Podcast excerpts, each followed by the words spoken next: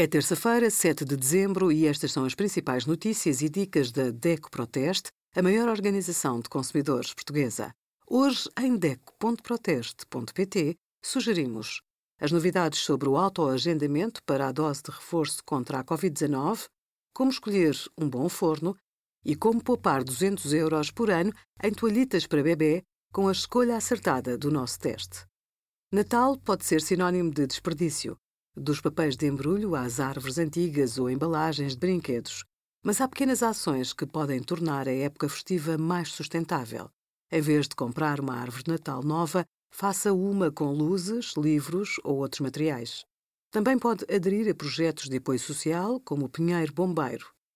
Na cozinha, evite o desperdício e recicle.